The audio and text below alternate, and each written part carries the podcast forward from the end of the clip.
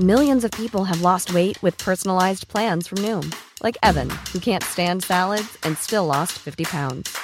Salads, generally, for most people, are the easy button, right?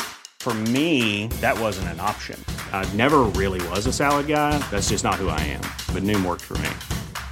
Get your personalized plan today at Noom.com. Real Noom user compensated to provide their story. In four weeks, the typical Noom user can expect to lose one to two pounds per week. Individual results may vary.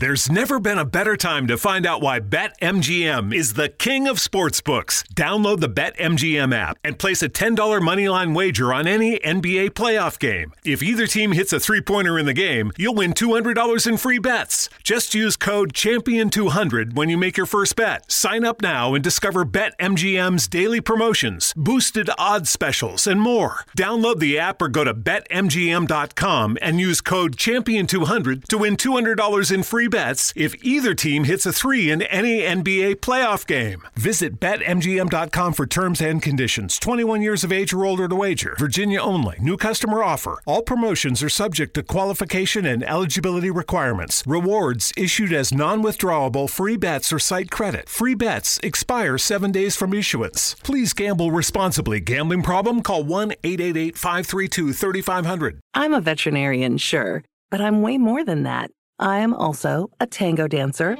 a struggling but determined pie maker, and a mom. With Indie Vets, I get to choose when and where I work. I create my own schedule and choose shifts at nearby animal hospitals that are right for me. Having that flexibility is exactly what I need to have plenty of time for all those other things that I am. Because I'm more than just a vet. Visit IndieVets.com to learn more and apply. ¿Qué sería menos dañino para Occidente? ¿Embargar las importaciones de petróleo ruso o establecer un impuesto punitivo y extraordinario sobre esas importaciones de petróleo ruso? Veámoslo. Los gobiernos europeos están planteando imponer nuevas sanciones económicas contra Rusia, en este caso a través del embargo de las importaciones de petróleo ruso, una medida que ya adoptó Estados Unidos hace unas semanas. Hoy mismo Emmanuel Macron, en plena campaña electoral, ha defendido un embargo contra el petróleo y contra el carbón ruso. Sin embargo, si la mayor parte del mundo deja de adquirir petróleo ruso, la oferta global de petróleo se reducirá y por tanto los precios del crudo se incrementarán. Y esto es lo que precisamente lleva a que esta amenaza de sanción no sea creíble y no se esté implementando de momento dentro de la Unión Europea. Los gobiernos europeos son conscientes de que un encarecimiento adicional de los precios de la energía generaría descontentos internos que podrían terminar forzándolos a retirar esas sanciones. Lo ideal desde el punto de vista de los gobiernos europeos sería que Rusia nos siguiera vendiendo su petróleo, pero a precios lo suficientemente bajos como para que no lograra cosechar ingresos extraordinarios que le permitieran financiar la invasión en Ucrania. Es decir, lo ideal no es que desaparezca la oferta de petróleo ruso de los mercados mundiales. Lo ideal es que Rusia no obtenga beneficios extraordinarios por ese petróleo ruso. ¿Existe alguna forma de que Rusia siga produciendo y vendiendo petróleo a los mercados globales, pero forzándola a que lo haga a un precio mucho más reducido que el actual? ¿O es que acaso la única alternativa para que el Kremlin no reciba ingresos extraordinarios por la venta de petróleo es impedirle vender petróleo y por tanto reducir la oferta mundial de crudo y por tanto incrementar los precios?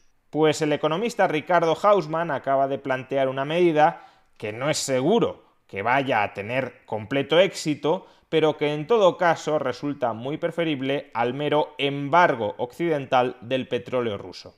¿Cuál es esa propuesta alternativa al embargo del petróleo ruso? Un impuesto global extraordinario al petróleo ruso. Por ejemplo, un impuesto extraordinario del 90% sobre el barril de petróleo ruso, ¿Cuál es la lógica de esta propuesta de Ricardo Hausmann? Bueno, de entrada parecería que si incrementamos el precio del barril de petróleo ruso en un 90%, los consumidores occidentales tendrán que pagar el barril de petróleo un 90% más. Con lo cual, parecería que en todo caso los principales sancionados son los consumidores occidentales y no Rusia, que seguiría recibiendo por el barril de petróleo la misma cantidad de dinero que recibe hasta el momento. Pero eso no tiene por qué ser así. Una cosa es quien esté obligado formalmente a pagar un impuesto y otra cosa muy distinta es quien soporta realmente el coste económico de ese impuesto. Los impuestos afectan a la oferta y a la demanda de los bienes y por tanto afectan al precio antes de impuestos de esos bienes. Si se establece un impuesto sobre el consumidor, pero como consecuencia de ello el vendedor tiene que rebajar mucho el precio antes de impuestos, en realidad quien está soportando el coste económico de ese impuesto no es el comprador, es el vendedor. Esto es lo que los economistas denominan incidencia o traslación fiscal no es lo mismo quién ingresa el impuesto a Hacienda que quien realmente lo paga desde un punto de vista económico. Pues bien, la clave de la propuesta de Ricardo Hausmann, propuesta de establecer un impuesto del 90% sobre el petróleo ruso, es que él considera que ese impuesto no lo pagarán en su mayor parte los consumidores, los clientes, los compradores occidentales de petróleo, sino que lo terminará pagando el Kremlin. ¿Y por qué cree que Rusia sería el principal perjudicado de este impuesto del 90% sobre el petróleo ruso? Pues básicamente llega a esa conclusión después de analizar la elasticidad de la demanda de petróleo ruso y la elasticidad de la oferta de petróleo ruso. La elasticidad de la demanda de un bien, también de petróleo ruso, es cuánto se reduce la demanda de ese bien ante un incremento del precio. Los bienes muy elásticos son aquellos cuya demanda se desploma ante pequeños incrementos en su precio. Pues bien, Ricardo Hausmann considera que la elasticidad de la demanda por el petróleo ruso, no por el petróleo, cuidado, sino por el petróleo ruso, es muy alta. ¿Por qué? Porque si se encarece en 10, 20 o 30 dólares el precio del barril de petróleo ruso, lo que harán los compradores de petróleo es comprar otro tipo de petróleo distinto del ruso no hay ningún interés especial en adquirir petróleo ruso porque sí. Es un bien altamente sustituible por otros que ofrece la competencia y por tanto si ese bien en concreto se encarece en el margen, la demanda virará hacia el petróleo suministrado por otros países. ¿Y qué sucede con la elasticidad de la oferta? Pues a corto plazo la elasticidad de la oferta del petróleo ruso es muy baja. El petróleo ruso tiene una oferta muy inelástica ¿Por qué? Porque sus costes de producción son muy bajos.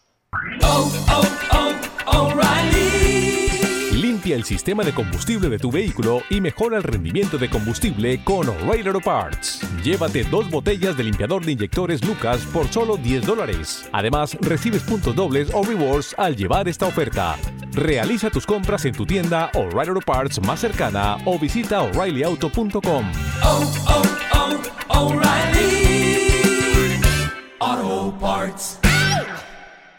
Whether you're buying a new car or used one, it's a big investment, which is why you should choose Pennzoil Platinum. It helps extend the life of your engine and protect it up to 15 years or 500,000 miles, whichever comes first, guaranteed. That's because Pennzoil's base oil is made from natural gas and 99.5% free from engine clogging impurities. The proof is in the Pennzoil. Enrollment required. Keep your receipts. Other conditions apply. See pennzoil.com slash warranty for full details. Find it at Firestone Complete Auto Care. The future will be amazing, and that's all well and good. But what about today? You can feel the rush of a 400 horsepower Nissan Z, or climb to new heights in the all terrain Nissan Frontier. Light up the road in the all electric Nissan Aria that feels like a sci fi dream come true. The future will be great, but today is made for thrill. All you have to do is get in a Nissan and drive. 2023 Aria and Z available for purchase. Expected availability spring for 2023 Z and this fall for 2023 Aria. Menciona que el coste de producción de un barril de petróleo en Rusia oscila entre 2 y 5 dólares. Por tanto, por mucho que baje el precio del barril de petróleo, a Rusia le interesa económicamente, y quiero destacar este adverbio porque luego reflexionaré sobre él, a Rusia le sigue interesando económicamente vender petróleo. Vamos, que la oferta mundial de petróleo ruso no cambiará demasiado por el hecho de que se le reduzcan los precios. Cuando la demanda de un bien es muy elástica y la oferta de ese bien es muy inelástica, quien termina soportando la mayor parte del coste económico de ese impuesto es el vendedor, es el productor. El consumidor le dice, si no me bajas el precio, no te compro. Y el vendedor no tiene alternativa que bajarle el precio porque no es propenso a reducir la oferta ante reducciones del precio. Trasladando este modelo al caso del petróleo ruso, un impuesto punitivo del 90% sobre el petróleo ruso terminaría siendo pagado esencialmente por el Kremlin. ¿Cómo? Pues el barril de petróleo ruso se tendría que vender aproximadamente al mismo precio que el petróleo no ruso en los mercados mundiales y por tanto, si tu petróleo lleva asociado un recargo del 90%, tendrás que bajar mucho el precio antes de impuestos para que el precio después de impuestos sea el mismo que el del resto de petróleo no ruso exento de esos impuestos. Según la lógica de Hausmann, por tanto, el Kremlin en lugar de recibir 100 dólares por barril, recibiría 10 o 15 dólares por barril en función del impuesto, proporcional o en cuantía fija, que le estableciéramos desde el resto del mundo para castigar a Rusia por su invasión en Ucrania. Y si el Kremlin recibe muchísimo menos dinero por barril de petróleo, le estaremos cerrando el grifo de la financiación sin que ello impacte negativamente sobre la oferta mundial de petróleo y por tanto sobre los precios mundiales de la energía. La propuesta de Hausmann es interesante y elegante desde un punto de vista microeconómico, pero a mi juicio tiene dos problemas que Hausmann no resuelve suficientemente. El primero es que la oferta de petróleo ruso es inelástica desde un punto de vista económico, pero no tiene por qué serlo desde un punto de vista político. En respuesta a estas sanciones, Rusia podría decidir políticamente dejar de suministrar petróleo a los mercados internacionales. Y en ese caso, por tanto, la oferta global de petróleo sí se reduciría porque Rusia dejaría de vender.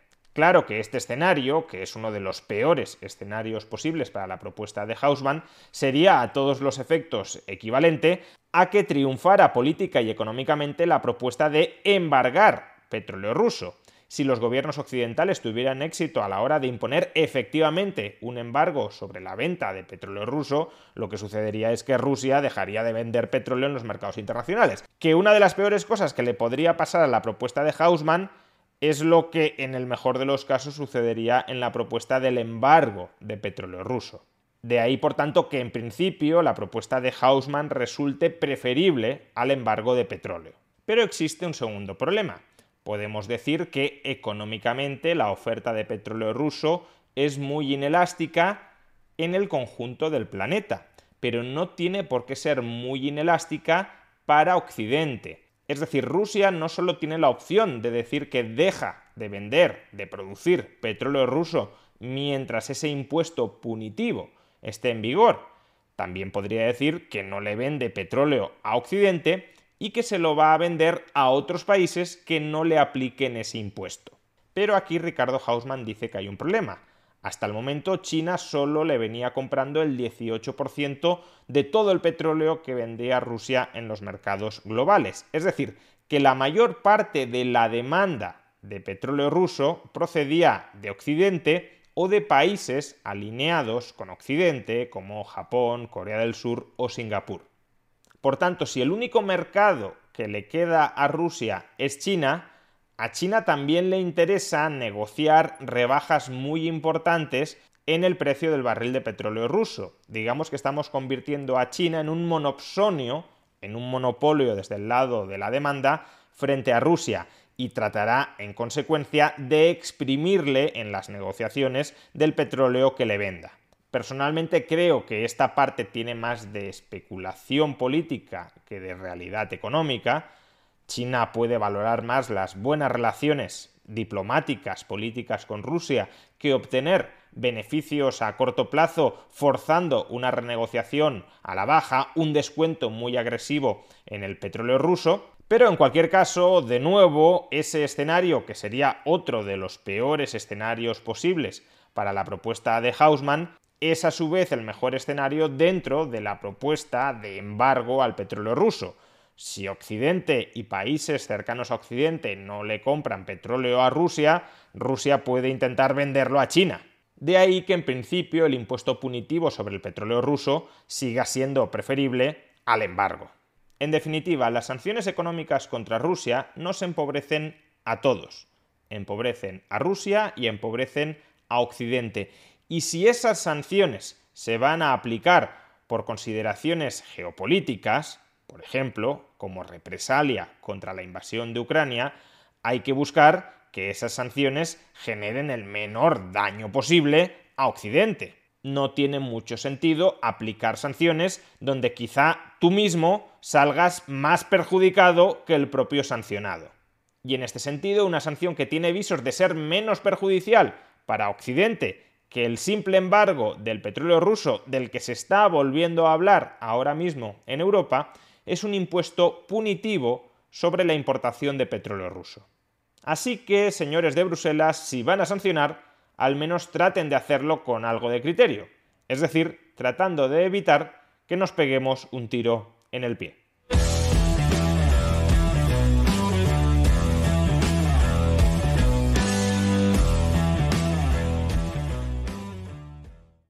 The future will be amazing, and that's all well and good. But what about today? You can feel the rush of a 400 horsepower Nissan Z. Or climb to new heights in the all terrain Nissan Frontier. Light up the road in the all electric Nissan Aria that feels like a sci fi dream come true. The future will be great, but today is made for thrill. All you have to do is get in a Nissan and drive. 2023 Aria and Z not yet available for purchase. Expected availability is this spring for 2023 Z and this fall for 2023 Aria. Ever catch yourself eating the same flavorless dinner three days in a row? Dreaming of something better? Well, HelloFresh is your guilt free dream come true, baby. It's me, Kiki Palmer. Let's wake up those taste buds with hot, juicy pecan crusted chicken or garlic butter shrimp scampi. Mm. Hello Fresh. Stop dreaming of all the delicious possibilities and dig in at HelloFresh.com. Let's get this dinner party started.